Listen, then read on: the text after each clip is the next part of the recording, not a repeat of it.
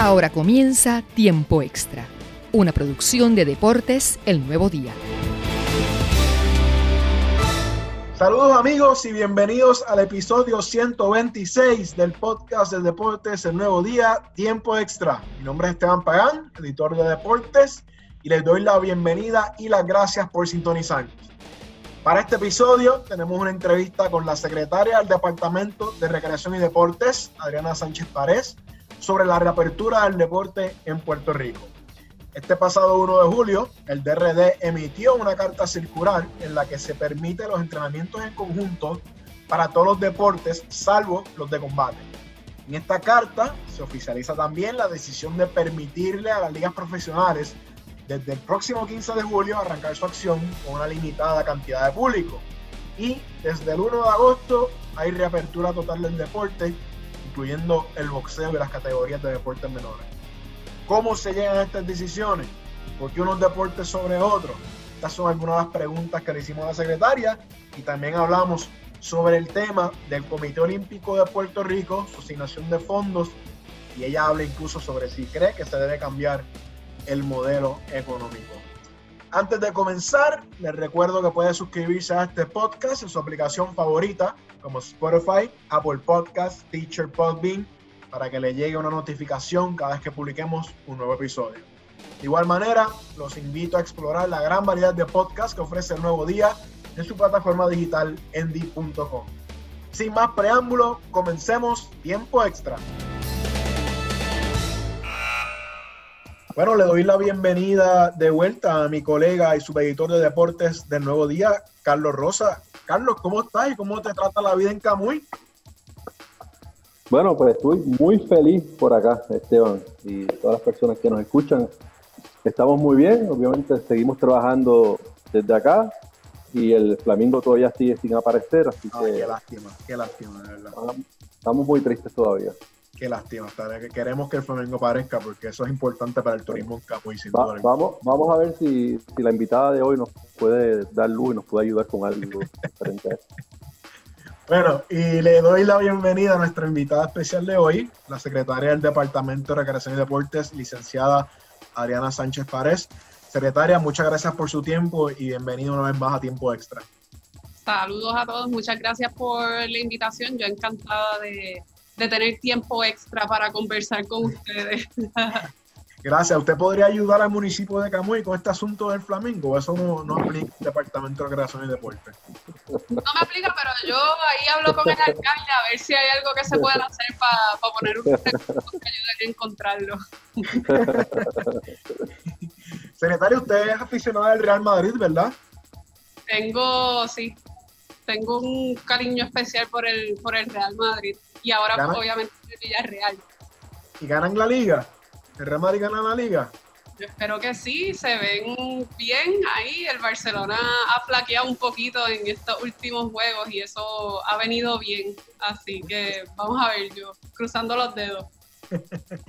bueno, secretaria, eh, la invitamos para conversar sobre lo que fue la, la carta circular del DRD emitida ayer, 1 de julio, Básicamente esas son las reglas establecidas para el regreso del deporte en Puerto Rico.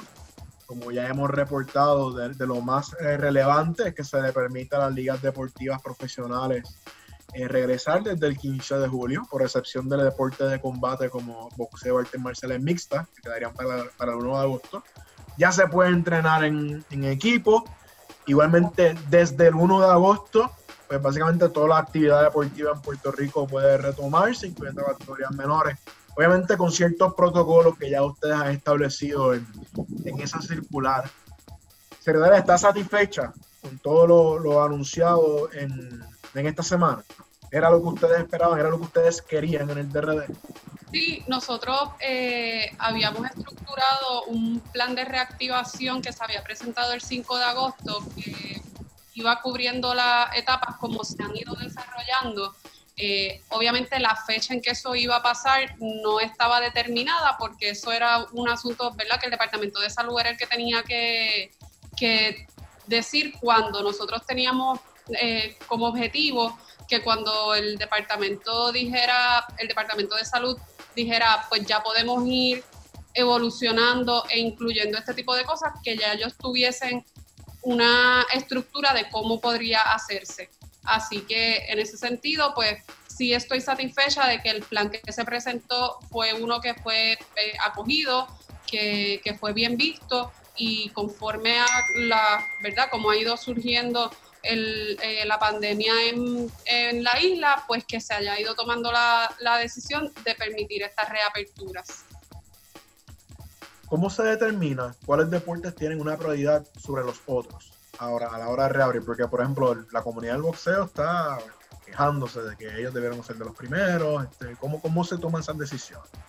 Pues mira, eh, realmente cuando nosotros estructuramos el plan no, no hablábamos de deportes específicos, sino hablábamos de características o criterios que se debían cumplir para que se pudiese permitir.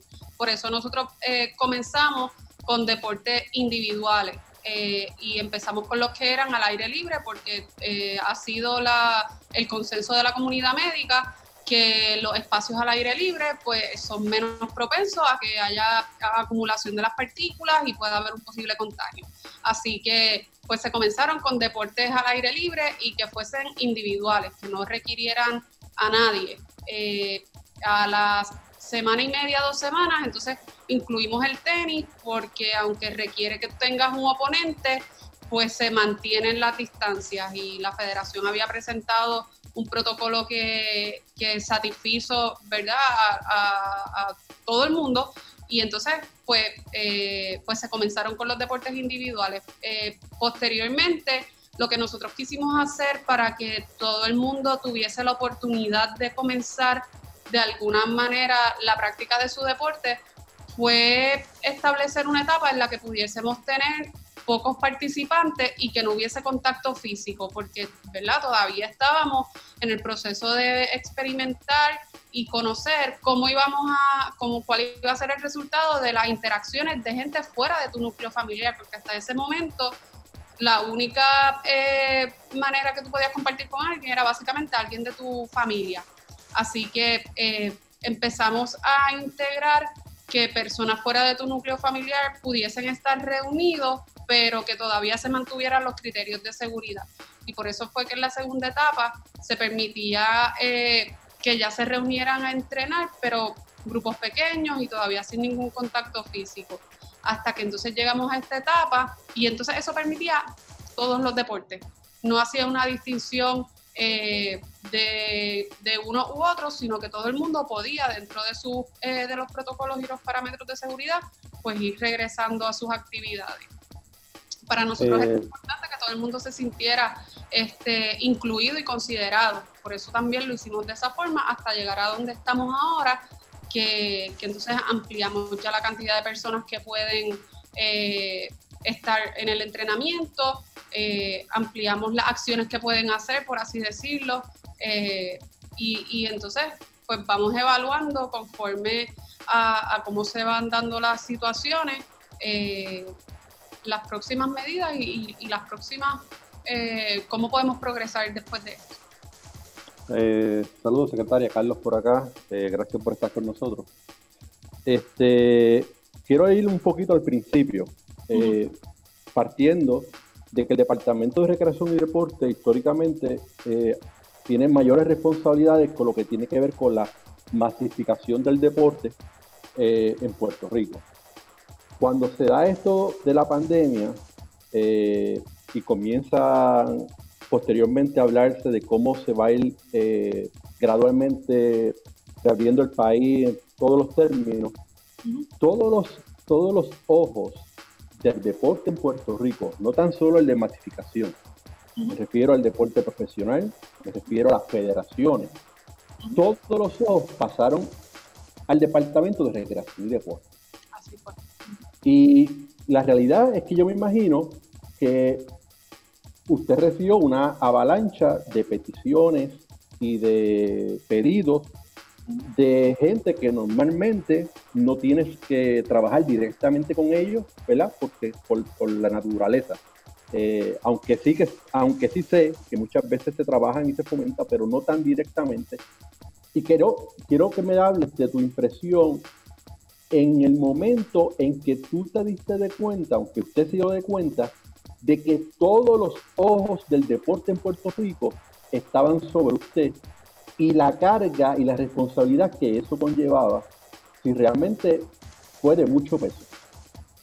Claro, definitivamente. Eh, yo creo que el, momento en que eh, me di cuenta de que eso iba a ser así fue cuando la gobernadora declaró el estado de emergencia, incluso antes de que de que se empezara con el toque de queda y viniera la primera orden de, básicamente la cuarentena. Eh, nosotros esa semana estuvimos trabajando con los eventos deportivos que, estaban corriendo. Eso fue el, 12 de marzo.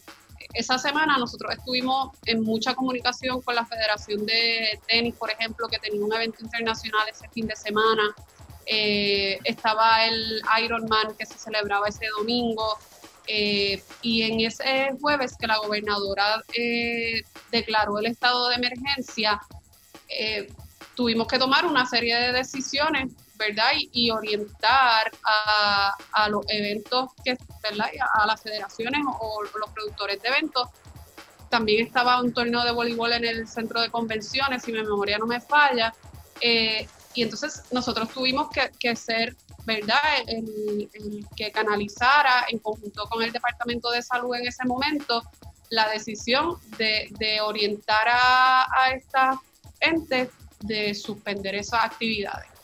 Eh, y en ese momento, pues me di cuenta que la forma en que iba a funcionar esta emergencia, que es una emergencia de salud, es una emergencia salubrista, que la decisión sobre las acciones recae en el gobierno, pues obviamente lo, natural es que entonces en la parte de deporte iba a ser el departamento.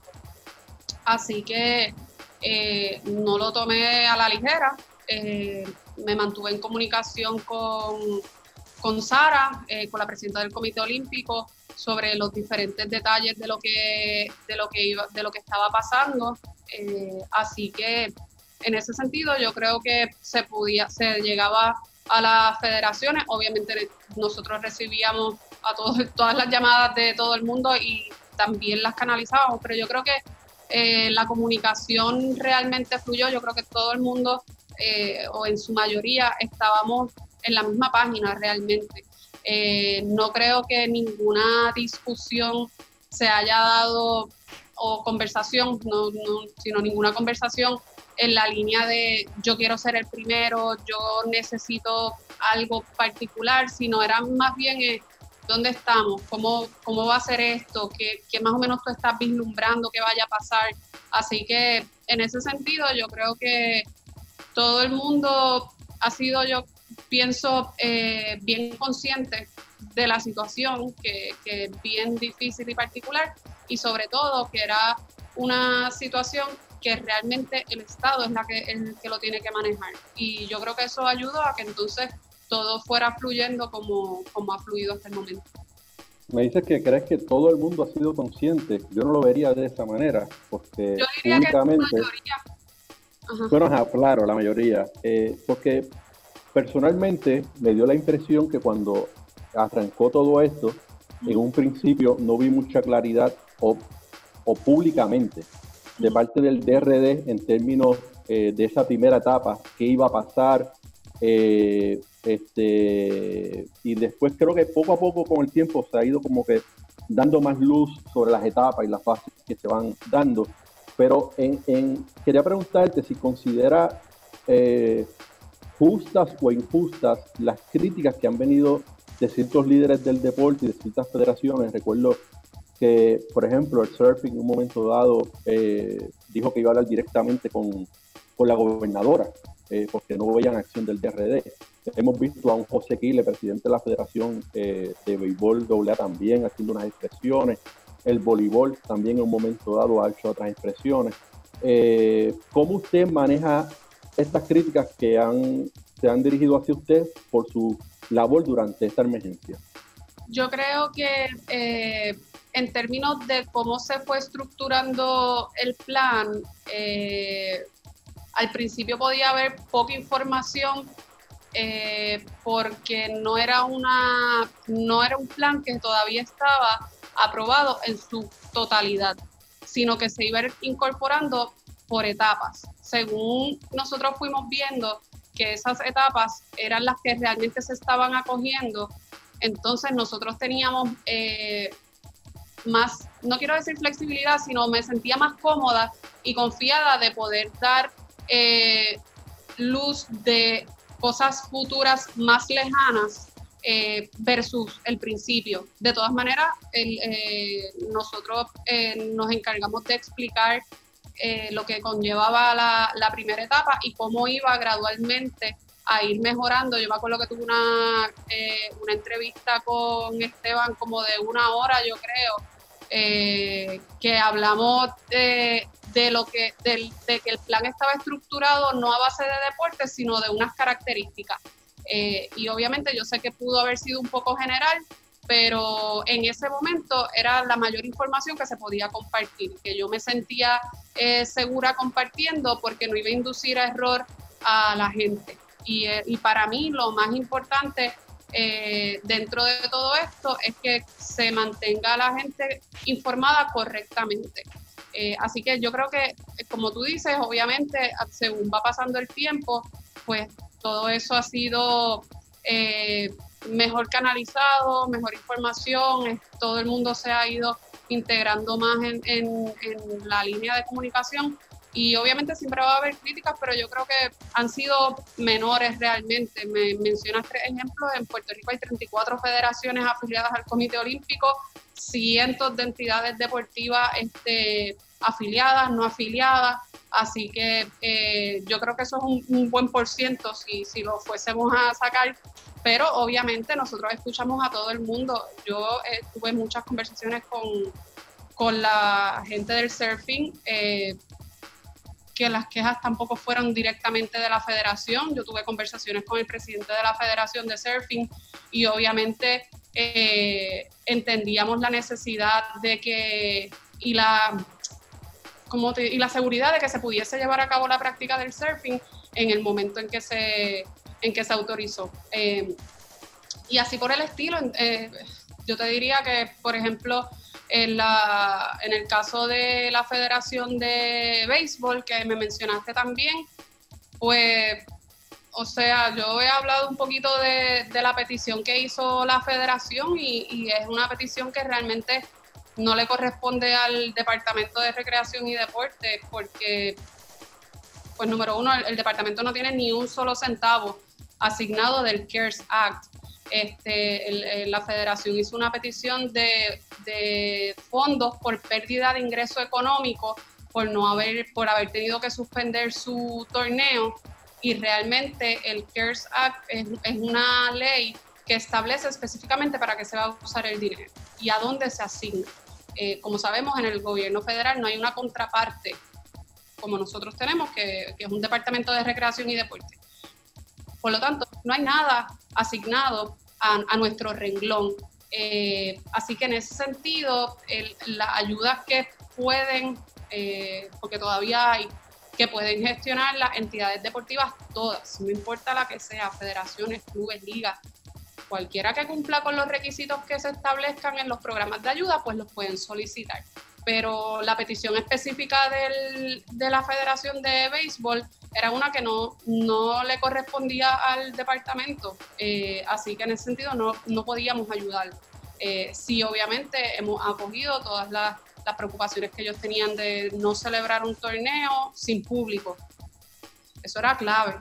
Eh, lo, lo, mismo que pasaba con el voleibol, el voleibol dijo, nosotros sin público no podemos. Después en algún momento entiendo que sí dijeron, pero si esa es la alternativa, pues lo hacemos porque ¿verdad? tenemos que, que, movernos. Eh, pero lo escuchamos y entonces logramos llegar a un momento en el que podemos eh, ¿verdad? permitir con ciertos protocolos y medidas de seguridad pues que se reanude con público. Y yo sé que eso era un paso importante que se tenía que dar. Eh, y, y, yo creo que yo acojo las críticas que sean constructivas y las que no, pues las dejo ir. Secretaria, eh, como parte de la carta circular hay unos estrictos protocolos a seguir, ¿no? a, nivel de clubes de inferiores, incluso cuando el deporte profesional se reactive también. Realmente sabemos que el gobierno de Puerto Rico no tiene muchos recursos ahora mismo. ¿Cómo ustedes eh, se encargan de que estas cosas se cumplan? O sea, ¿cómo lo van a monitorear? Porque si las organizaciones deportivas o los clubes deportivos de los niños pequeños que podrían iniciar el 1 de agosto no sirven estos protocolos, podría haber rebrote. O sea, ¿cómo ustedes como, como agencia se encarga de que esto se siga al pie de la letra o sencillamente no tienen manera y confiarán en que la gente lo haga? No, nosotros, eh, yo estoy de acuerdo contigo y lo, he, y lo he dicho en otras ocasiones, podemos tener los protocolos más bellos del mundo y si no los implementamos y si no somos estrictos en eso, eh, si los padres no lo exigen cuando vayan a llegar a sus hijos a, reanudar su, entrenamiento, pues es como si no estamos haciendo nada. Nosotros eh, esta semana comenzamos ya una ronda de inspecciones aleatorias a diferentes eh, entidades. Comenzamos en el área metropolitana, en el día de hoy se estuvo por la zona central. Nuestra primera visita siempre de orientación eh, ha sido nuestro estilo en estos últimos años y nos ha funcionado bastante. Eh, así que y estamos yendo a gimnasios, campamentos. Eh, se están dando rondas para, para, supervisar, como quien dice. Correcto, lo estamos haciendo. Obviamente ahora ya entramos en un nuevo año fiscal y eso nos permite tener algunos recursos económicos adicionales para contratar más personal, pero también el gobierno ¿verdad? central está organizando unos esfuerzos eh, con la policía y diferentes recursos para monitorear todas las actividades que se están haciendo en la isla y eso va a incluir el, deporte. Así que es, esa coordinación interagencial ya se está dando, Fortaleza está liderando eh, ese esfuerzo, así que eh, todo el mundo tiene que estar en cumplimiento, no podemos bajar la guardia, eh, tampoco debemos esperar a que nosotros lleguemos a ustedes. Eh, nosotros tenemos habilitado en nuestra página de internet una, una pestaña de incidencias y ahí la gente puede reportar alguna situación irregular. Y ya hemos recibido también ahí eh, notificaciones y estamos visitando. Así que nuestra exhortación es que obviamente sigamos las reglas, tenemos que pensar y entender que no hemos acabado la emergencia, que aunque estamos dando la oportunidad de que se reanuden unas actividades, tenemos que ser eh, prudentes y, cuidadosos y sobre todo si nos dejan saber esas situaciones específicas, nosotros las podemos atender con rapidez. También en la carta se incluyó como un tipo de advertencia o recomendación para que clubes e equipos no viajen afuera, Estados Unidos o cualquier otro lugar, para jugar torneos. Han trascendido de casos públicamente. Este, hablemos un poco sobre esa decisión y si, si ocurre, si habrá algún tipo de sanción, qué acciones tomarán. O sea, ¿qué se exponen los clubes que deciden, mira, como quiera, yo voy a bajar afuera? Bueno, eh, nosotros, de hecho, esa, digamos, esa cláusula o esa oración nosotros la hemos incluido en todas las cartas circulares. Este, así que eh, no es necesariamente una reacción a las situaciones que sabemos que han trascendido, eh, pero siempre ha sido nuestro consejo porque obviamente eh, hay mucha exposición cuando uno está en esos contextos de viajes, aeropuertos, aviones y estar en sitios fuera de, de la isla. Así que, pero en términos de penalidad, ahora mismo yo no tengo, nosotros no tenemos la facultad para, penalizar a alguien que decide viajar. Eh, eh, funciona igual con cualquier otro ciudadano. Yo no, le puedo, a menos que esté el aeropuerto cerrado, eh, ¿verdad? Pues no se le puede impedir a la gente que, transite. Por eso es la recomendación enfática, creo que es lo que utilizamos, de que la gente, pues, en la medida que sea posible, pues no, no viaje, que, tengan también en cuenta la información de otros países y estados, si es un estado que tiene una incidencia alta de, contagios, pues que también lo tengan en, cuenta en el análisis al tomar su decisión. Pero al fin y al cabo, ¿verdad? Las personas eh, privadamente tienen la potestad de, tomar sus decisiones y eso se respeta. Eh, Licenciada, quiero aprovechar la oportunidad, ¿verdad? Que estamos aquí, que estás con nosotros, cambiando un poquito el tema y no sé, tengo algo que preguntarte para que me ayudes a cómo poder entenderlo. Es con relación a la asignación de fondos que recibe el Comité Olímpico de Puerto Rico y el Albergue Olímpico de Salinas, porque eh, recientemente eh, en una videoconferencia que realizó la secretaria, perdón, la líder, la presidenta del COPUR, Sara Rosario, para hablar de algunos temas, ella aprovechó la ocasión para expresar públicamente, y yo lo vería más como una denuncia públicamente, eh, de que había unos fondos eh, que la Junta de Supervisión Fiscal había aprobado, unos 8 millones durante este año, eh, de, julio a junio, el año fiscal.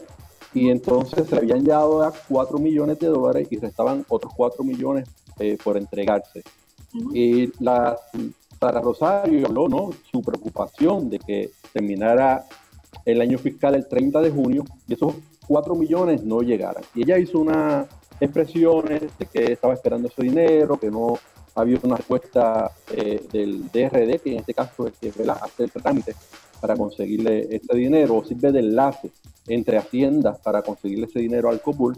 Y menos de 24 horas, en menos de 24 horas, eh, usted dijo que le había enviado un correo electrónico a Sara y a Ramón Álvarez del albergue olímpico, notificándole que ya estaba el dinero identificado y que se lo otorgaría para el 30 de junio.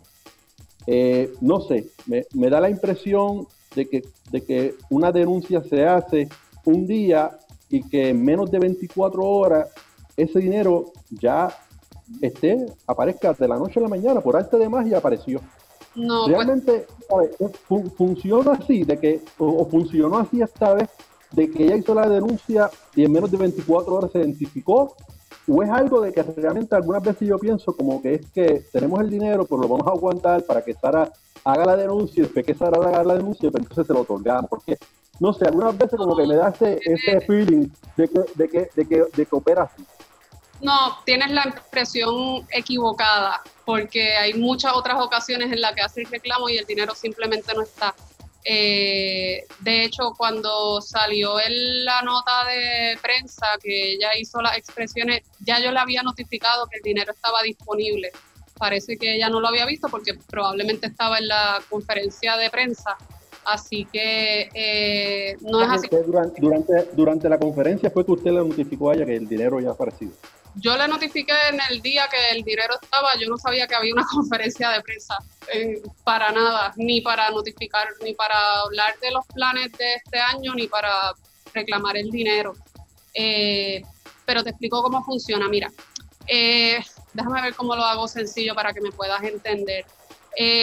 Desde que está la Junta de Supervisión Fiscal, todas las asignaciones especiales que reciben las agencias quedaron eliminadas el dinero que recibe el Comité Olímpico de Puerto Rico, al igual que el albergue, eh, proviene de una resolución conjunta eh, y eso se entiende como una asignación especial.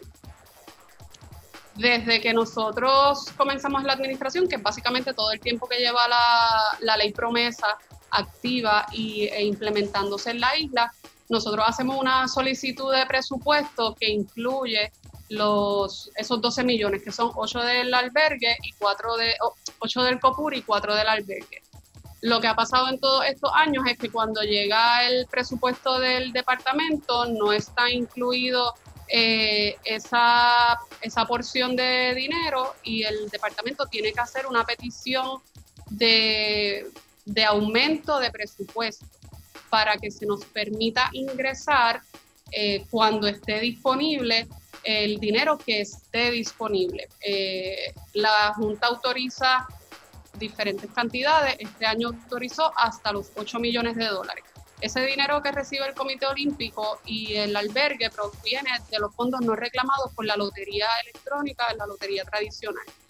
Eh, así que la autorización que llegó en diciembre de, que se recibieran hasta los 8 millones, lo que permite es que en el departamento se abran unas cuentas que permitan el ingreso hasta 8 millones de dólares, lo que haya disponible y lo que se identifique a base de todas las necesidades que, tiene la isla, ¿verdad? Eh, y la disponibilidad de fondos. Así que la primera eh, ronda, digamos, hubo 4 millones disponibles, esos se entregaron en febrero, y 2 millones para el albergue, que de igual forma se entregaron. Justamente ahí cayó la pandemia, tuvimos varias conversaciones, eh, en varias ocasiones hice los trámites con OGP, eh, se lo dejé saber que ya estaba en trámites con OGP para ver si se habían identificado los fondos y en efecto el mismo día que tenían la conferencia de prensa me llegó la notificación de Hacienda que ya la lotería ah, tenía el dinero disponible y que se iba a hacer la gestión para transferir a la Hacienda y posteriormente a las cuentas del departamento. Así que realmente no es un asunto de que un timing, perfecto ahí entonces. simplemente el trámite ordinario de la, de la gestión gubernamental y llegan cuando lleguen. Así que no, no tiene que ver con, con nada de eso. Ya nosotros sabemos muy bien que en diciembre el Comité Olímpico va a hacer unas expresiones sobre la disponibilidad de fondos y en junio también porque se acaba el año fiscal. Así que ya nosotros más o menos sabemos que eso, que eso va a llegar y que va a pasar, pero nosotros seguimos trabajando. ¿Le molesta? ¿Le molesta que lo haga públicamente? No, no, a mí no me molesta que lo haga públicamente, eso es parte de su trabajo, ¿me entiende? Obtener fondos para, para poder operar el comité también. Ella ha explicado en otras ocasiones que cerca del 65% de, de la operación del comité es sufragada y, subsidiada por, los fondos gubernamentales, así que nosotros sabemos la necesidad que, tienen de recibir ese dinero, así que no, no, no, no me molesta realmente. ¿Usted, usted, ¿Usted piensa que el COPUR debería ser más creativo o buscar hacer un esfuerzo por tratar, por tratar de, no depender eh, tanto del gobierno? Porque por ejemplo, cuando surgió lo de la pandemia, y yo lo escribí en una columna, ¿no? Para, habló de que las ligas profesionales tenían que ser eh, creativas para generar ingresos. Y mucha gente entonces ha señalado que también el, el Comité Olímpico también tendría que hacerlo. Eh, así que nada, quería saber su opinión, si, si piensa que, que cree que el, el, Comité Olímpico tiene que hacer un poco más, eh, de crear un poco más de esfuerzo por no depender tanto del gobierno. Bueno, yo no sé, eh, no te diría que haga más esfuerzo porque a lo mejor lo está haciendo. No, no tengo obviamente todo el detalle interno, pero que hay que ser más creativo, todo eso, como muy bien lo dijo la presidenta para las ligas profesionales, aplica para todo el mundo, incluyendo al Comité Olímpico. Eh, cada vez más vemos que el, presupuesto gubernamental se ajusta, que que los recursos para todo el mundo mm, son pocos, que hay unas áreas de, necesidad grandes en, la isla. Eh, así que los que estamos en el deporte, que para nosotros es esencial y es lo más importante y es lo número uno, eh, tenemos que también hacernos una, eh, hacer una reflexión y decir, bien, pero en el macro de circunstancias que están pasando en la isla, en las necesidades que hay en tantos sectores, pues cómo nosotros podemos ajustarnos para que me continúen considerando como una prioridad y me continúen asignando fondos, pero que también vean que nosotros estamos siendo proactivos para no depender únicamente de eso. Eh, nosotros aquí en el departamento, pues hemos tomado eh, muchos pasos, muchas iniciativas. Nosotros también tenemos otras oportunidades, pues por ejemplo, yo puedo rentar espacio y eso me genera un ingreso. Eh, yo puedo, con los fondos que tengo disponibles, ser creativa y buscar maneras de cómo yo estirar ese dólar. Pues nosotros en ese caso establecimos el programa Misión de RD y eso es con las entidades, con entidades sin fines de lucro y gracias a ese programa nosotros todavía tenemos hoy centros de formación deportiva virtual que están corriendo, porque cuando hicimos esa asignación el año pasado sabíamos que iba a ser eh, en beneficio del departamento porque nosotros en el departamento tenemos 3 millones de dólares para correr toda la programación del departamento. Cuando uno pone eso en contexto, el Comité Olímpico recibe el doble de dinero de lo que recibe el departamento y el que, que es el que se encarga, como tú dices, de masificar entre tantas otras cosas. Y con esos 3 millones de dólares yo tengo que tratar de llegar a toda la población de Puerto Rico, porque el departamento eh, eh, tiene la misión de dar la oportunidad a todo el mundo, desde los chiquititos hasta los adultos mayores. Eso está en la ley orgánica del departamento. Así que nosotros, pues todo el mundo tiene que, buscar cómo, cómo, decía yo, estirar el pesito y que podamos eh, vernos proactivos vernos que, estamos buscando diferentes maneras y, obviamente el, interés del gobierno es siempre apoyar a los atletas, por eso es que se hacen todos los esfuerzos que se hacen eh, y cuando se tiene el dinero se les da y cuando no se tiene pues pues lamentablemente no, ¿saben? No, no se tiene, hay que ser también este, cándidos con eso, no podemos este, tapar el, sol con un dedo. Eh, pero yo creo que nos toca a todos. Hay que ver modelos de otros sitios. Eh, hay países que no reciben ninguna aportación del gobierno. Obviamente todo el mundo conoce el modelo de Estados Unidos, pero El Salvador es un país que es un país pequeño y no recibe un centavo del, del gobierno. Así que es cuestión de crear balance. No, no, estoy diciendo que ese sea el modelo que va a funcionar en Puerto Rico, pero que miremos eh, y que veamos cómo podemos este, maximizar los recursos que sabemos que no son muchos. Secretaria, este, ya estamos cortos de tiempo, le había prometido cierta cantidad, sé que usted tiene una agenda bastante ocupada, así que nada, agradecido por, por el tiempo, creo que ha sido una media horita bastante provechosa. Así que nada, estaremos pendientes a cómo se sigue desarrollando la reapertura del deporte en Puerto Rico y, y ¿verdad? cruzando los dedos, pues que que todo se dé de manera ordenada y que no haya otro rebrote y porque suban sumando los casos de coronavirus. ¿Alguna otra mensaje quiera dar para cerrar? Yo eh, quiero, como siempre, agradecerle a toda la comunidad deportiva porque yo creo que en estas circunstancias tan difíciles eh, nos hemos mantenido todos eh, unidos, hemos sido pacientes. a pesar de las necesidades que pudiésemos tener, todo el mundo ha sido respetuoso de, la, de las indicaciones que estamos dando eh, y que el gobierno está dando a nivel central realmente sobre cómo se ha manejado la, la crisis. Eh, hemos sido, como decía, bien pacientes eh, y eso ha permitido que podamos estar aquí en el día de hoy y sobre todo dejarle saber a todo el mundo porque yo sé que puede causar preocupación el que se estén autorizando unas actividades deportivas ahora mismo no es equivalente de que se está obligando a que eso pase. Eh, así que en ese sentido es prerrogativa de cada padre, de cada liga, de cada club, eh, determinar cuándo lo quieren hacer y cómo lo quieren hacer. A lo mejor nosotros podemos ver alguna liga o algún club que diga, pues yo ahora voy a empezar, pero yo voy a empezar con lo que se designó en la etapa 2 y yo voy a empezar con, con, con pocos niños.